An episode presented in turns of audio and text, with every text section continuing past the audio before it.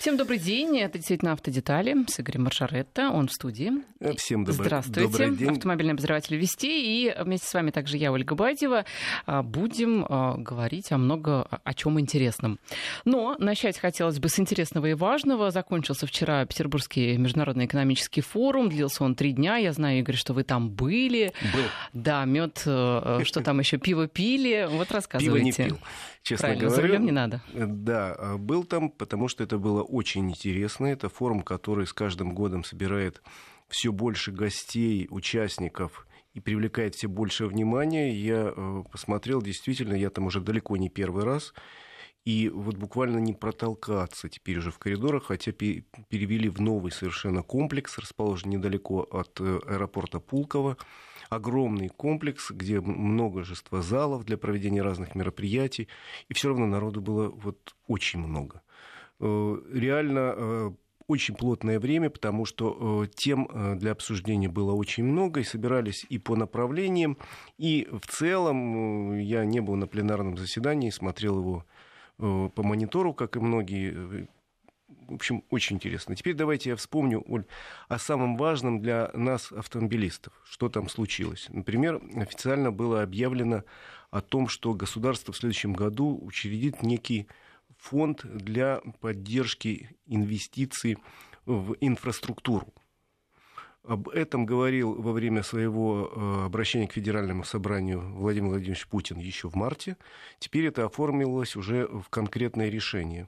Это будет специальный фонд, учрежденный государством, куда будут стекаться э, средства именно на э, строительство, развитие инфраструктуры, потому что у нас действительно большие проблемы с точки зрения недостатка инфраструктуры, не хватает дорог автомобильных, дорог железных, не хватает новых аэропортов, речных портов. И вот как раз на развитие этой темы э, президент пообещал в ближайшие годы выделить фантастические суммы. Там называлась сумма общая за ближайшие 6 лет где-то 8-10 триллионов рублей.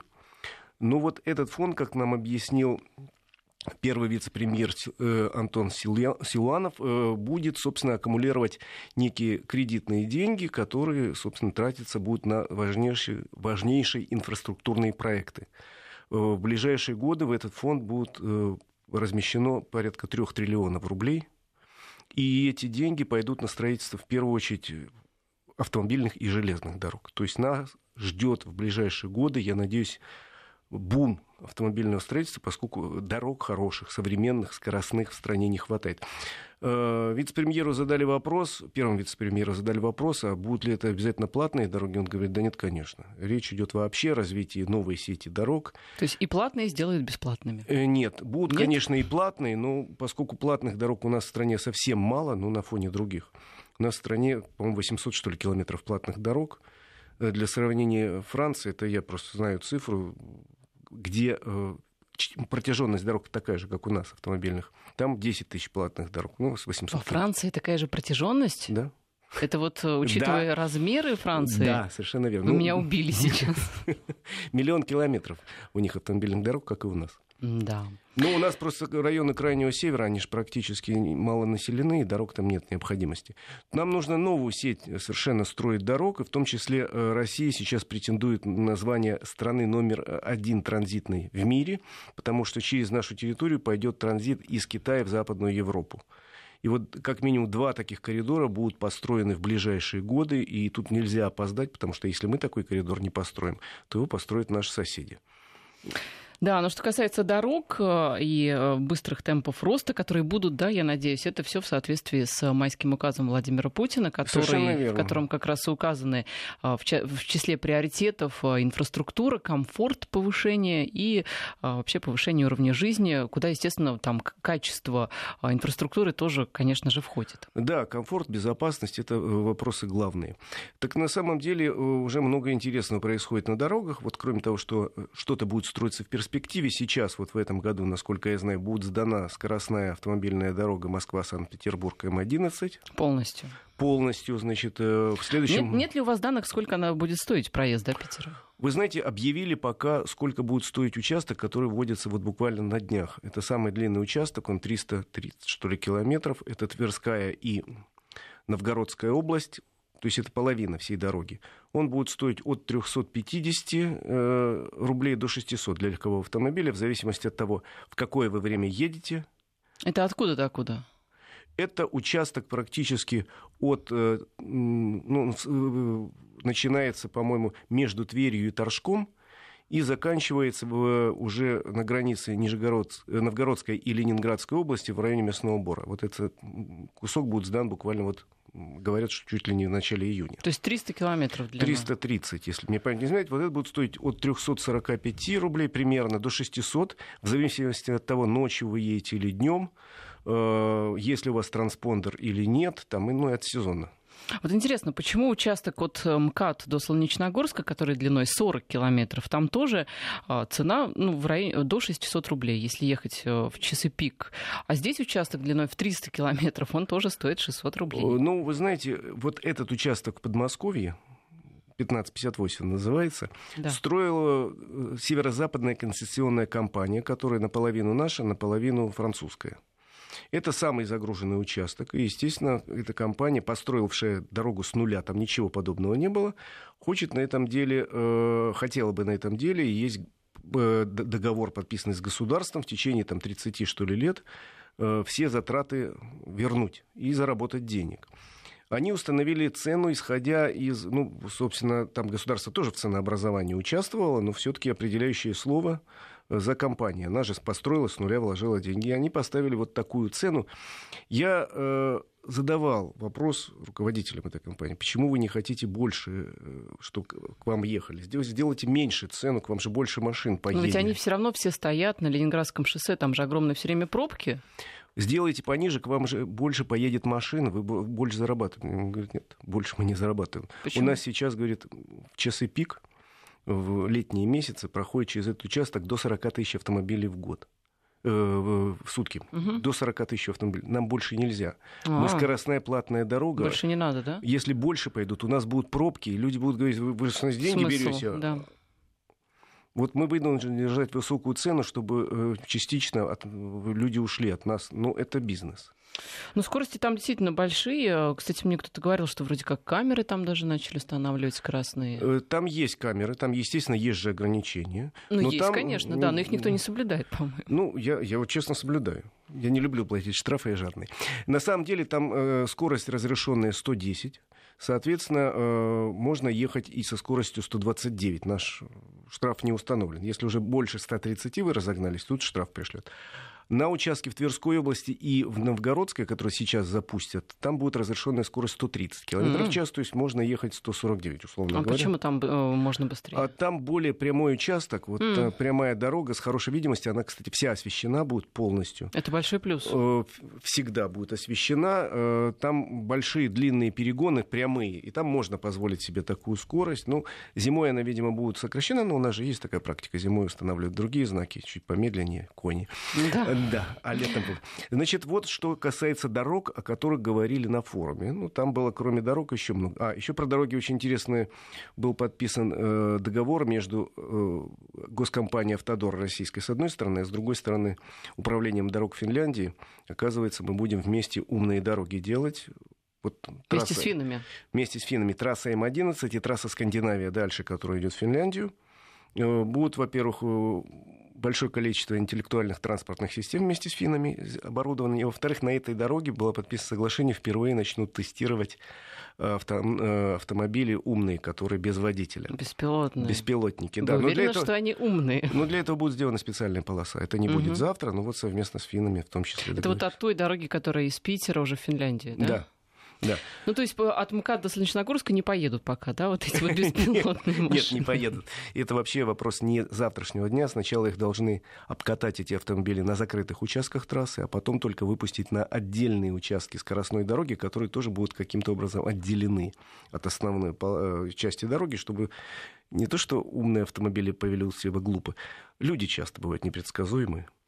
Это точно. Нам бы еще с немцами заключить какое-нибудь соглашение, потому что они, я думаю, дороги делают хорошо. Нам ведь нужно делать не только много дорог, но и много хороших дорог, чтобы не перекладывать их каждую весну. Ну, с немцами у нас есть такие соглашения. Тут были подписаны на форуме с точки зрения э, развития дорожной сети соглашения и с итальянскими компаниями, и с японскими.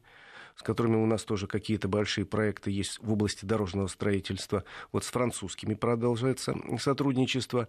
И немецкий тоже участвует. Одно из таких интересных для нас важных соглашений, которые были подписаны на форуме, это соглашение с компанией Mercedes – Э, ну, она называется, это марка Mercedes, называется компания Daimler, э, о том, что на ближайшие 10 лет э, будет подписан уже специальный инвестиционный контракт между компанией Daimler и компанией КАМАЗ.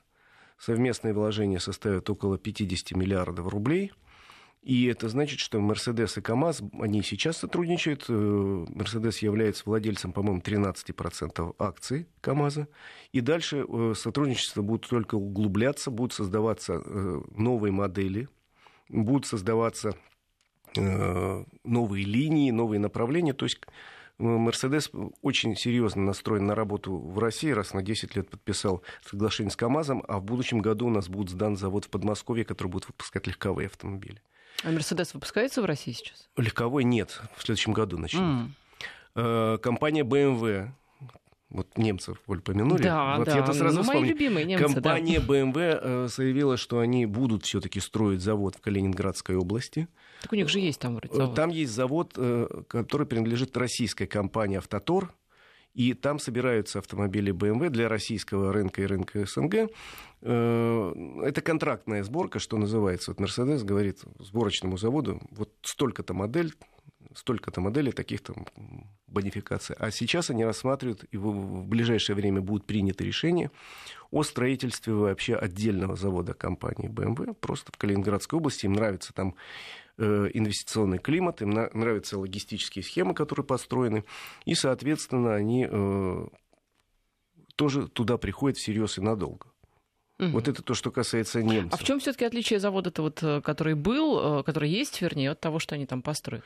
Э, тот завод, который есть, еще раз говорю, это российский завод «Автотор», он состоит из нескольких комплексов и собирает по контракту автомобили для разных компаний. Для, есть отдельный завод, где собирают автомобили BMW, он находится в Калининграде, в старой части города. На другой окраине есть здоровенный завод, где собирают автомобили Hyundai и Kia.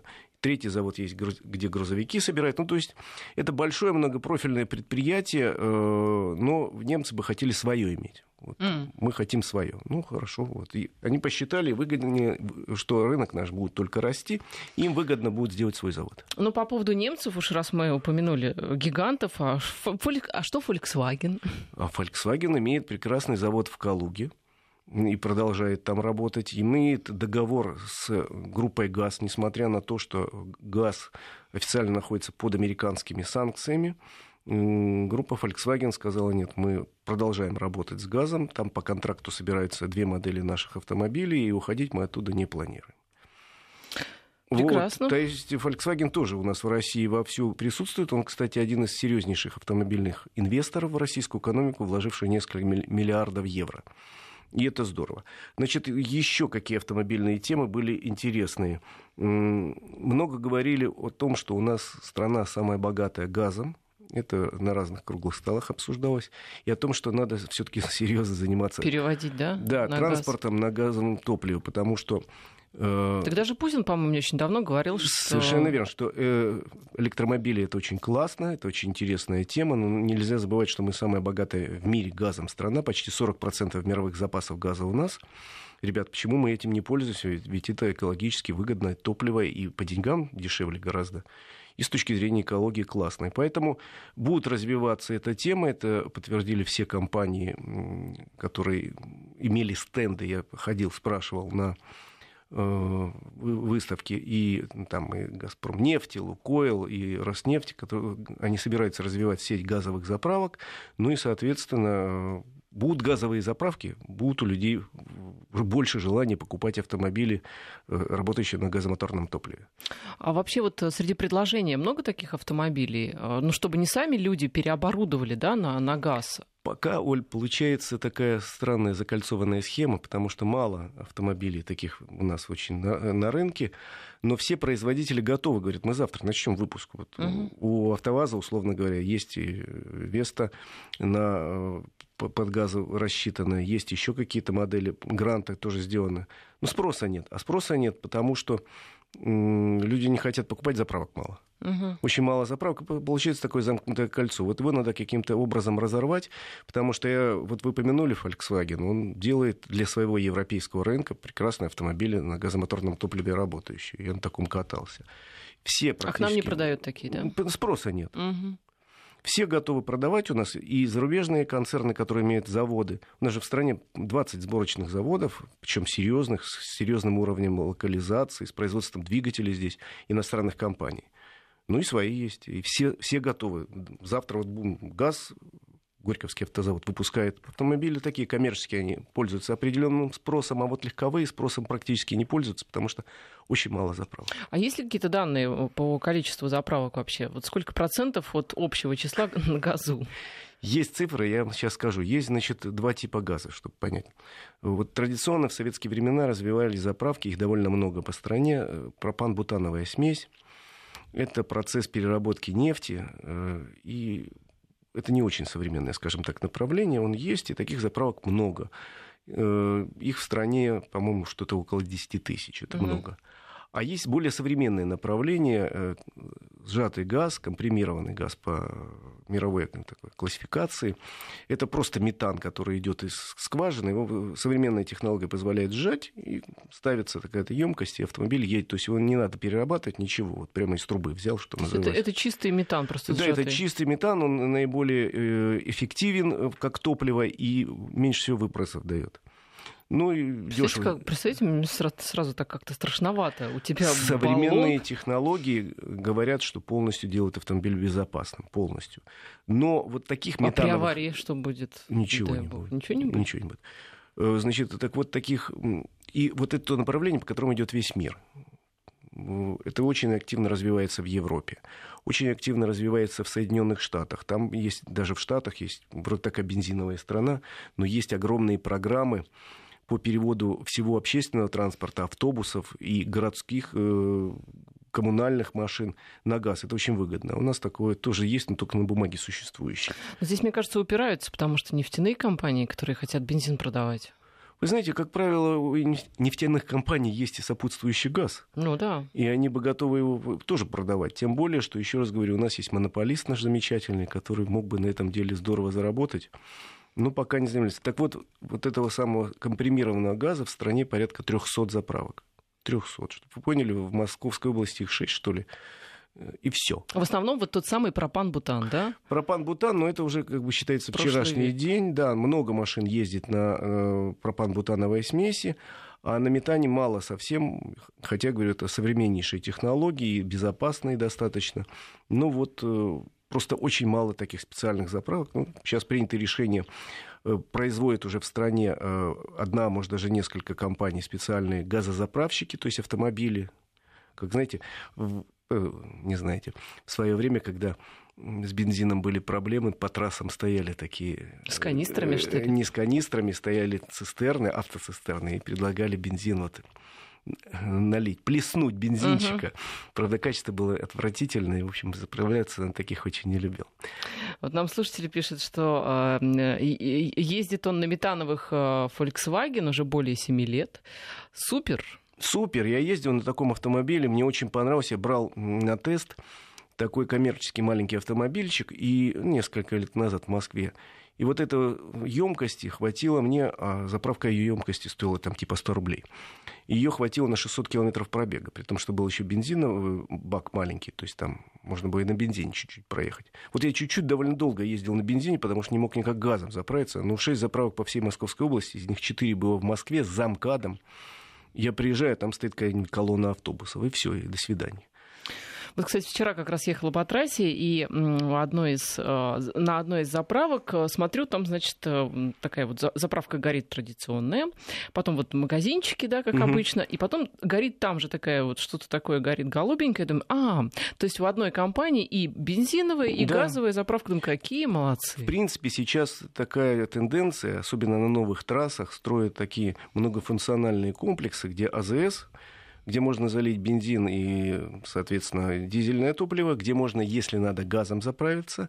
И тут же обязательно сейчас требуют, чтобы была какая-то зарядка для электромобилей. У нас, конечно, их 3,5 на всю страну, меньше двух тысяч. И по трассам они уж точно не ездят. Но требование такое есть, чтобы была розетка, что называется, если что, если, не дай бог, приедет электромобиль, ему было куда воткнуться. Ну что ж, а еще есть какие-то новости с форумом? Тут мы увлеклись, да, да вот это самое главное. Форумные новости. Какое-то у меня настроение по этому поводу очень неплохое.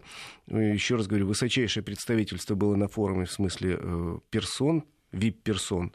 То есть там было и, э, как мы знаем, президент Франции, присутствовал второй человек в Китае, присутствовал премьер-министр Японии, масса руководителей компаний мирового уровня. В общем, все это будет серьезно, и я надеюсь, те решения, которые там приняли, те договоры, которые там подписали, те соглашения о намерениях, которые там тоже подписали, они достаточно быстро начнут внедряться в нашу жизнь.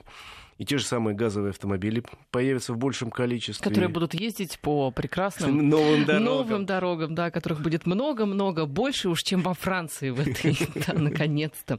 Ну что ж, мы сейчас прервемся на новости, а, затем вернемся с очень интересной темой. Вот мне так Игорь рассказал по секрету. А, поговорим по, по поводу вот правовых аспектов парковки на, даже не знаю, как это назвать, на закругленных вот этих вот э, Участках, островках. Да. Да. Да, да, очень интересно, я разбирался в этой теме, хочу предупредить всех, будьте внимательны. После новостей вернемся. Автодетали с Игорем Маржаретто. Это «Автодетали», наш э, автомобильный обозреватель Игорь Маржаретто в студии. Итак, э, как и обещали, поговорим вот об этой разметке. Интересной, да? Я думаю, многие задавались вопросом, я до сих пор, кстати, ответа не знаю, можно ли парковаться на вот этих э, закруглениях, которые в конце вот всей, всех парковочных рядов. Игорь. Значит, пытался разобраться в этой теме, потому что несколько коллег мне задали вопрос такой, я для себя вроде как чего-то понимал, считал, но э, провел небольшое расследование и выяснил, что все мы оказались заложниками недостаточно четко прописанных стандартов. Дело в том, что есть белая разметка 1.1, которую пересекать формально нельзя, что бы ей не было нарисовано. И э, формально, если там расчерчены вот э, какие-то места для автомобилей, даже перпендикулярные, формально пересекать нельзя. То есть я сейчас официально... То есть нельзя встать на два места, условно Да, э, я сейчас официально в эфире нашей радиостанции предлагаю в ближайшее время МВД внести поправку в правила дорожного движения, но это постановление правительства сделать очень легко, изменив всего два слова в определении разметки 1.1, в скобках записать, кроме разметки парковочного пространства. Угу. Потому что на самом деле формально, вот если вот расчерчены парковочные места, если вы пересекаете, вам могут предъявить штраф. обвинение и штраф за то, что вы пересекли линию 1.1. Ну, нету объяснения иначе. Вот надо его срочно внести. На самом деле, смотрите, есть два, э, две жизненные ситуации. Первая ситуация – это э, разметка на тех местах, где платная парковка, например, в Москве или бесплатная, неважно, где размечены парковочные места э, в зоне платной парковки, допустим. Конечно, там эта разметка исполняет функцию чисто служебную. И я этот вопрос задал вице-мэру Москвы Максиму Лексутову и спросил, что там. Он говорит, никаких санкций наши службы не применяют, если э, человек стал или занял там два места, ну, условно говоря, или стал, допустим, несколько небольших автомобилей стали, допустим, на двух местах стоят три автомобиля. Угу эта э, разметка служит исключительно для удобства автомобилистов, которые паркуют свои машины, ну, примерно, чтобы люди ориентировались. Вот у нас некий средний автомобиль длиной 4 там, метра 20 сантиметров, вот тут пятиметровый карман, чтобы людям было удобно. Эта разметка носит чисто служебные функции, и за пересечение там, конечно, никто никого не штрафует.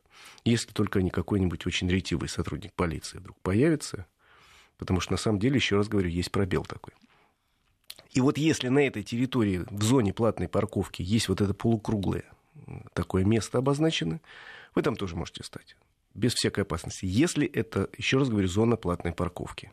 Так. Потому что, как правило, вот эти штуки полукруглые обозначают подъезд по подъезду. Там вот у меня возле дома такое. Выезд из двора, например, там выезд, откуда-нибудь. э, Да. выезд из двора, ну, выезд из двора вы не занимаете, вы же поймите, что люди. А если вот у меня, например, против моего подъезда почему-то такие полукруглые штучки нарисованы, может подумать, что я выезжаю из своего подъезда на авто. Из ворот вот выезда, допустим. Ну, из ворот занимать не надо, и тут вас действительно могут эвакуировать, если вы станете поперек ворот, если вдруг кому-то потребуется выезд. Тут вас совершенно по закону могут унести. А так, если вы займете вот это полукруглое место на зоне, в зоне платной парковки и заплатите за парковку или имеете право на бесплатную парковку, то вам никто ничего не скажет. Иное дело, если эта э, разметка вот такая полукруглая нанесена на улице. Там она, как правило, наносится... Что значит на улице? Подождите, у нас Или на дороге. Ну, я имею в виду не там, где вот зона парковки, а вот, э, как правило, такие полукруглые э, такие треугольнички, с одной стороны полукругом, наносятся в местах, где есть выезд прилегающих улиц или вот из того же двора. И показывают, что вот здесь э, такой-то радиус автомобиля, который выезжает из двора, может быть. Вот там это ставить не надо, потому что по правилам дорожного движения э, нельзя ставить автомобиль, вы же помните из курса автошколы, нельзя ставить автомобиль там на э, автобусных остановках, э, на мостах, там, в туннелях, э, на пешеходных переходах, а также менее, на расстоянии меньше 5 метров от поворота пересечения с другой дорогой. Там вот это обозначает поворот пересечения с другой дорогой. Вот там это ставить нельзя, и там вам, вас автомобиль могут действительно поднять и увезти. То есть даже если это окончание зоны платной парковки, все равно нельзя. Если эта штука выходит за зону платной парковки, нельзя. Если в, в- в- середине зоны, что называется, теоретически можно, но только посмотрите для себя, если это не выезд из какого-то двора. Ну, Вот у меня вопрос совершенно конкретный. Вот э, рядом с нашей работой а, есть э, зона такая вот как раз платной парковки с закругленным местом, и есть выезд из, э, ну там ворота, да, то есть Мгм. из какой-то вот там территории, не знаю, что там за ней находится.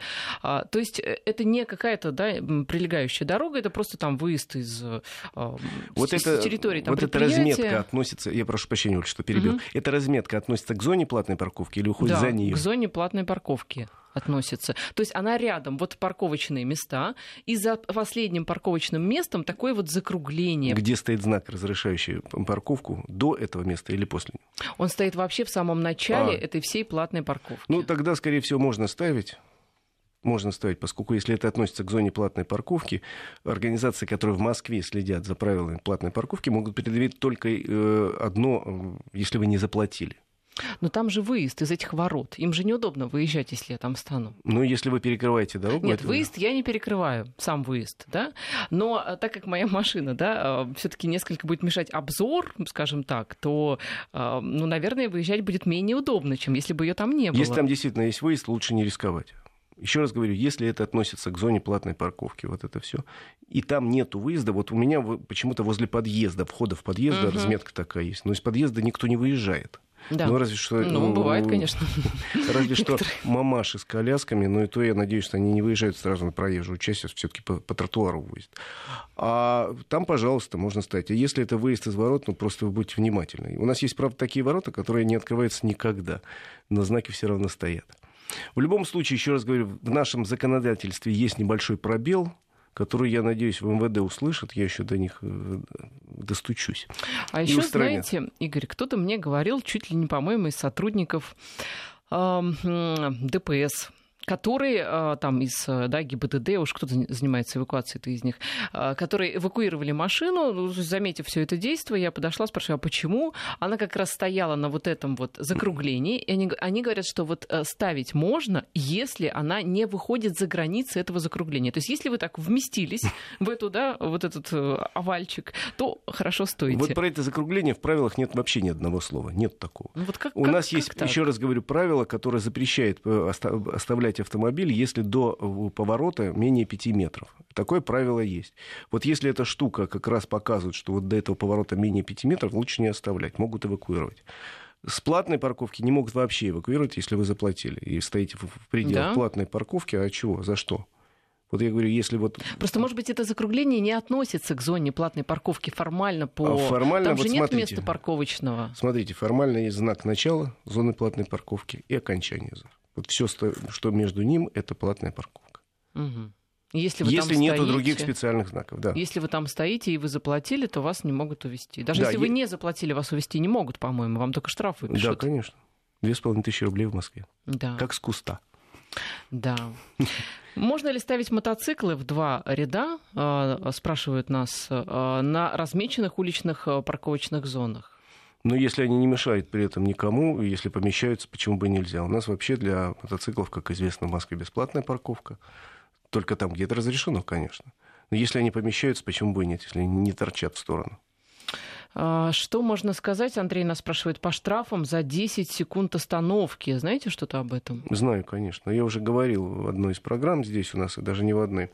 Э, Значит, в Москве появилось порядка 100 новых э, комплексов видеофиксации, которые называются «Уличный сокол», «Стрит Фалькон». Это вот такие газельки с камерами? Нет, Нет? это специальные такие камеры кругового обзора. Появились они только в центре пока и только в зоне, где запрещена остановка и стоянка. Так.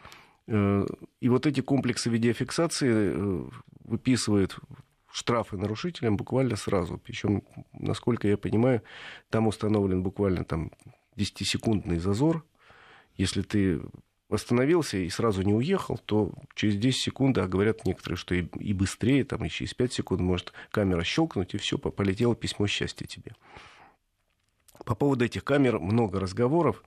Я по этому поводу хочу сказать две вещи. Первое, нарушать не надо. Если стоит знак остановка запрещена, значит остановка запрещена. А эти камеры как раз не там, где платная парковка, да, чтобы Нет, это контролировать только оплату? в местах, где э, стоят знаки. Нельзя стоять. Мгм. Нельзя стоять не то, не то что э, э, стоянка запрещена, а даже остановка запрещена. То есть они действительно фиксируют нарушение. Нарушать не надо, не будут присылать. Но все-таки, Игорь, Но, у меня здесь вопрос, да, прошу прощения. А если действительно стало плохо человеку, но ему надо остановиться, а тебе раз и штраф пришлют? Ну, бывает, что там... Бывает, бывает. И Поэтому я и хочу сказать, что у меня по этому поводу, опять же, есть два предложения. Первое, ребята, у нас нигде не прописан регламент, через сколько секунд эта камера должна щелкнуть. 5 секунд, 10 секунд. Это, собственно, добрая воля тех людей, которые устанавливают программное обеспечение. А может быть и 20 секунд. А захочу 15 поставлю секунд. Почему? А потому что захотел. То есть нужен какой-то регламент, который говорит, что 20 секунд можно стоять, то есть можно высадить быстро человека и уехать. Потому что основные проблемы тут с таксистами, которые не Мгм. могут взять человека и высадить и посадить. Они как раз эти новые камеры больше всего по ним ударили, по таксистам. А вот второе предложение ваше давайте после погоды узнаем. Автодетали с Игорем Маржаретто. Мы возвращаемся в эфир, и прежде чем узнать ваше второе предложение, Игорь, я бы хотела объявить номер нашего телефона, но вдруг слушатели не только писать хотят, но и пообщаться вживую. 232-1559, если есть вопросы, а, звоните, код Москвы 495, а телефон, еще раз напомню, 232-1559, с удовольствием ответим вживую на все ваши вопросы. Итак, вот по поводу 10 секунд. э, Так да. вот, я хотел сказать, что есть у меня такое предложение. Э, Ребята, если камеры такие стоят, давай, давайте не будет зависеть от доброй или недоброй воли кого-то момент, когда она делает снимок, а пропишем в регламенте. И скажем, что, допустим, если вы остановились на 10 секунд, то это нормально. Если на 11 секунд, готовьтесь получить штраф. Или 15 секунд. Ну, в общем, надо придумать какой-то вот такой небольшой зазор, потому что Ольга совершенно правильно говорит, что бывают ситуации, не э, укладывающиеся в рамки правил. Например, мне надо из автомобиля высадить женщину с ребенком. Мгм. Условно говоря, может, для этого мне 5 секунд не хватит, а 15 хватит. Ну, я условно говорю. Но с еще не- ребенком вряд ли хватит 15. ну, я просто говорю, что должен быть какой-то четкий регламент, и этот регламент должен быть понятен всем. Вот я, как водитель, должен понимать, что я здесь не имею права не остановиться, допустим, ни на одну секунду. Или имею право на 10 секунд. Ну, надо же понимать это. Потому что есть э, какие-то стандарты европейские, я там понимаю, а у нас пока не понимаю. Это первое. И второе, если не вводить э, такой регламент, а просто честно сказать, что вот сразу, сразу сработает камера, как только ты остановился, неважно зачем, тогда давайте другой вводить стандарт, который говорит, что вот 300 метров действия знака, там, условно говоря, остановка запрещена, а потом должен быть какой-то карман, где можно остановиться. Потому что в Москве довольно много улиц, где вот просто на большом протяжении все время стоят знаки «остановка запрещена». А как же быть? А там жилые дома есть, а там вот магазины. Неужели нельзя вот какие-то перерывы делать, э, такие разрывы, где действительно можно остановиться, пусть на несколько секунд, чтобы высадить, посадить пассажиров? Вот какие-то вот такие вещи надо просто прописать и объяснить это людям. Потому что если это не прописывать и не объяснить, получается, что люди обижаются, люди не понимают, почему вот тут не было вчера камер, а сегодня они появились в огромном количестве, 100 штук, это все-таки много. И они начали э, выстреливать штрафными санкциями вот безостановочно и безапелляционно, без учета каких-то жизненных ситуаций. Понятно, что камера не будут разбирать, высаживаешь ты женщину с ребенком или остановилась просто потому, что тебе хочется. Вот мне хочется, ну и что, вот хочу и все. А камера это разбирать не будет, но все-таки у нее должен быть какой-то регламент. Согласны? Согласна, абсолютно. 232-1559, телефон нашего эфира. Есть у нас уже звонки. Алло, здравствуйте. Здравствуйте. Добрый день. Представьтесь, пожалуйста. Э, меня зовут Антон. Игорь, скажите, пожалуйста, это по поводу установки ГБО. Насколько это является оптимальным вариантом в Москве, приезде в Москве? И где найти качественного, где и как найти качественного установщика? И, и, и еще вопрос по поводу вот установки ГБО, если машина проезжает меньше 10 тысяч километров в год. Спасибо, спасибо большое за звонок. Значит, честно скажу, что э, установка этого оборудования вещь не, не, не дешевая. Это вам обойдется в сумму приличную. Сейчас могу сказать, примерно это будет, ну, допустим, 30 тысяч рублей. Может Я быть, думаю, даже вы взяли так по минимуму. Э, ну, может и больше, да. Ну, поэтому, если вы немного ездите, смысла в такой установке нет. Абсолютно это не, не окупится никогда. Установка ГБО имеет смысл, если вы действительно э, занимаетесь какими-то, ну, во всяком случае, у вас много поездок дальних, поэтому во всем мире э, на газ переводят в первую очередь коммерческий транспорт. Это наиболее оправданное. Поэтому, еще раз говорю, если 10 тысяч километров, смысла нет никакого. Никогда вы не отобьете стоимость этой самой установки. Э, другое дело дальше. Значит, если вы хотите поставить на существующий автомобиль э, газобаллонное оборудование, то это будет оборудование для пропан-бутана. Э, То есть для прошлого века, да? Для ну того? да. Для э, современного оборудования такого никто его не ставит, это ставит в заводских условиях. Для, э, то есть автомобиль уже можно покупать такой. В принципе, компании предлагают, но предлагают в основном коммерческий транспорт заранее установленным оборудованием.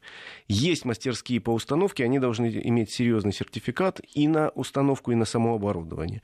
Э, регистрация оборудования, если его ставят в такой мастерской, потребует, опять же, некоторых усилий, причем довольно больших, потому что система регистрации у нас отработана очень плохо, ее все реформируют, и реформа пока, если честно, сейчас даже забуксовала немножко. Ну что ж, э, эм, да, на самом деле получается печальная ситуация. Все-таки с газом у нас 232-1559. Еще раз напоминаю номер телефона. Алло, здравствуйте. Алло. Алло. Да, добрый день, представьте, пожалуйста. А, здравствуйте, меня зовут Рамзан. Очень приятно. А, здравствуйте, Игорь, здравствуйте, радиоведущая. У меня вопрос по поводу вот этих знаков все-таки еще. А, меня интересует, вот если мы движемся в пробке и останавливаемся постоянно, ну, то есть такая велотекущая пробочка, он же тоже фиксирует? Вы знаете, нет. Э, а теоретически она не должна фиксировать тех, кто э, движется в пробке, даже медленно, с остановками. Э, насколько я знаю, были какие-то жалобы, что якобы человек вот так в пробке остановился. Но такую жалобу я видел только один раз. Это оборудование не должно, в принципе, эти камеры фиксировать как остановившихся людей, которые медленно двигаются в пробке. Так что вот за что купил, за то и продаю, что называется. Вопрос такой задавал. Сказали нет. Вот нам, кстати, пишут, э, на Цветном э, бульваре в сторону Олимпийского висит такая камера над платной парковкой. Физически невозможно оплатить. Особенно если глючит приложение по оплате парковки. Вы, по-моему, говорили, что над парковками не устанавливаются такие камеры, только вот где знаки Не должны стоят. были быть. Не должны были быть. Насколько мне объясняли, что 100 камер установлено в самых загруженных частях города, как раз и они идут в паре со знаками 327, э, по-моему, вон остановка и стоянка запрещена. Вот еще нам пишут, что с оплаченных платных парковок зимой утаскивают на раз э, с мест для инвалидов. Ну, так это, с мест для инвалидов конечно. Э, э, обязаны утащить, извините. Если это, вы не инвалид. Если вы не инвалид. С инвалидами тоже есть проблемы определенные, но это тема для разговора отдельного. Сейчас будут меняться система и регистрации для инвалидов в общей базе, потому что общей базы нету. Московская есть, там Московской области есть, а между собой они не бьются. Будет создана федеральная база инвалидов, э, и, соответственно, будут занесены номера автомобилей, на которых эти инвалиды перемещаются, и, э, как нам обещают, вот этот значок «инвалид», который сейчас можно купить на любой заправке или просто распечатать на цветном принтере, будет номерной, и связанным с разрешением э, ну, документом, который привязывает, извините, наверное, не очень красивый термин, этого инвалида к автомобилю какому-то. Ну что ж, давайте еще один звонок примем. Алло, здравствуйте. А, добрый день. У меня вот такой вопрос по поводу этих 10-секундных э, камер. Вот я являюсь как бы инвалидом второй группы. Насколько я понимаю, я имею право как бы останавливаться даже в зоне, этого, э, в зоне действия этого знака. А тут автоматом просто выходят, и они, как вы сами только что сказали, базы ни у кого нигде не бьются, потому что у нас инвалидов сейчас пруд пруди, не встать, не проехать, и получают штрафы. И потом, грубо говоря, ходить, у меня нет ни здоровья, ни сил, и не средств ходить и доказывать как бы то, что ты имеешь право на эту остановку. Я вас понял. Спасибо большое за звонок. Я, мы уже только что говорили о том, что, к сожалению, единой базы инвалидов нету. У нас, если э, вспомнить, резко увеличилось число инвалидов на очень дорогих иномарках, на очень дорогих иномарках, потому что как только появилась льгота для инвалидов по парковке, то, соответственно, очень многие начали сразу оформлять своих родственников в качестве владельца этого автомобиля. И, соответственно, вот пока не будет единой базы, проблема будет совершенно точно с инвалидами, потому что даже вот человек приезжает, условно говоря, из Сергиев Посада в Москву, там, на лечение, а э, московские камеры его не понимают. Они не понимают, что это инвалид приехал, им мало одного знака. Э, им надо, чтобы э, в базе он был занесен. К сожалению, случаи такие сплошь и рядом. И хотя эвакуаторщики, как правило, не связываются с автомобилем со значком инвалид, потому что действительно базы нет общей. Вот утащим мы этот автомобиль. Обычно что это реальный человек, не очень здоровый. Не, но камеры по этому поводу могут вполне выписывают. Так... Но я думаю, рано или поздно с инвалидами тоже наведут порядок. Надеюсь. Ведь навели порядок, да, более-менее с платной парковкой, э, вот с, с огромным количеством машин, которые там э, стоят. Раньше же все бросали вот так вот, да, ну, сделали платную, порядочили. И с инвалидами разберутся, я надеюсь, по крайней мере. Разобрались с автомобилями, которые на платных парковках без номеров стояли. Да, да, Уже да. таких не встретишь. Так что что-нибудь придумают. 232-1559, алло, здравствуйте. Добрый день. Добрый. А, Евгений, город Курск. Вот. Два вопроса, те, которые беспокоят меня. А, в городе Курске полно полицейских, те, которые делают сами, в смысле лежачих. Да, я вас вот. понял. То есть перед, перед каждым домом, кто захотел, тот сделал, без согласования. Вот. То есть это проблема у нас, допустим, в Курске очень как бы такая. И еще а, вопрос в том, что почему бы не вести штраф? Вот в последнее время вводят штрафы там по 5 тысяч рублей и за тонировку, и за все. Очень много кто тонирует задние фары не видно ни стопов, ни поворотов, ничего. Вот можно что-то с этим сделать? Да, я вас понял. Предложение да. Госдуму внести. Спасибо большое, Евгений, за звонок. Э, два момента. Значит, есть э, стандарт как устанавливать лежачий полицейский. Это делается не самостоятельно, потому что я хочу.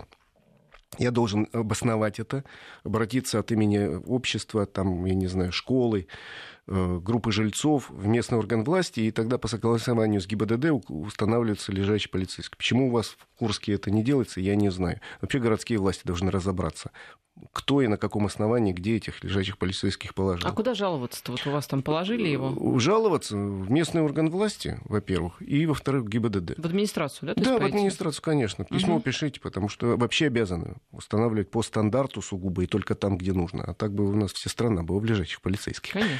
И э, что касается тонировки, штраф за тонировку не пятитысячный, он пока у нас небольшой, э, по-моему, 800 рублей. Э, вот есть странные люди, вот, которые вот до конца отстаивают свое право на тонировку, хотя закон запрещает категорически тонировать и фары, и лобовое стекло, и тем более задние стоп-сигналы. Зачем люди это делают, я вот не понимаю. Это к, психиатру скорее, но делать это по закону нельзя. Ну что ж, на этом прощаемся. Спасибо, Игорь Маржарет, автомобильный обозреватель «Вестей». Всем хорошей дороги. Спасибо. Автодетали. Петербург.